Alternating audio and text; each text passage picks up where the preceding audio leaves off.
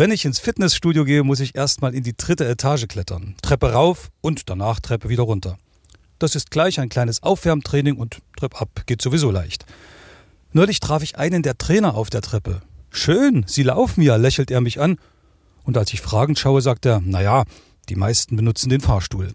Klar, lach ich, geht auch, aber Treppensteigen ist ja kostenlos. Vielleicht ist das der Grund, warum einige das Training erst an den Kraftmaschinen beginnen. Sie trennen sauber zwischen der Sportwelt und der normalen Lebenswelt. Und so beginnt ihre Sportzeit erst im Bezahlareal hinter der Glastür. Außerhalb muss man ja nicht sportlich sein. Die Welten zu trennen kann hilfreich sein und wir machen es immer wieder. Die Arbeitswelt, die Urlaubswelt, die Alltagswelt, die Freizeitwelt, die Umwelt, die erste, zweite, dritte Welt.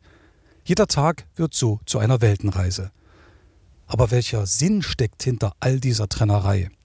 Der Welt ist unsere Aufteilerei ziemlich schnuppe und unsere Seele bekommt von all dem Weltenwechsel wahrscheinlich schlechte Laune.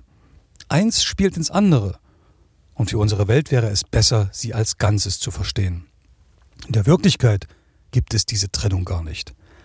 Wer eine saubere Umwelt möchte, in der Arbeitswelt mit großem Auto die kürzesten Entfernungen in der höchsten Geschwindigkeit zurücklegt, muss sich klar machen, das eine ist ohne das andere nicht zu haben. Der Gebietsgewinn der einen Welt geht automatisch auf Kosten einer anderen. Der christliche Eine-Welt-Gedanke ist nicht neu. Bereits der evangelische Theologe Martin Niemöller schrieb 1964 das Buch Eine Welt, oder keine Welt. Die Menschheit könne in Zukunft nur noch miteinander in gemeinsamer und wechselseitiger Verantwortung sowie in einer wirklichen und bedingungslosen Solidarität leben. Angesichts der Bedrohung durch Umweltzerstörung, Kriege und Naturkatastrophen kann man nicht mehr von einzelnen in sich abgetrennten Welten sprechen. Der Begriff eine Welt mahnt, es gibt nur eine Erde, die es zu bewahren gilt. Da kann man auf dem Weg ins Fitnessstudio schon mal damit beginnen.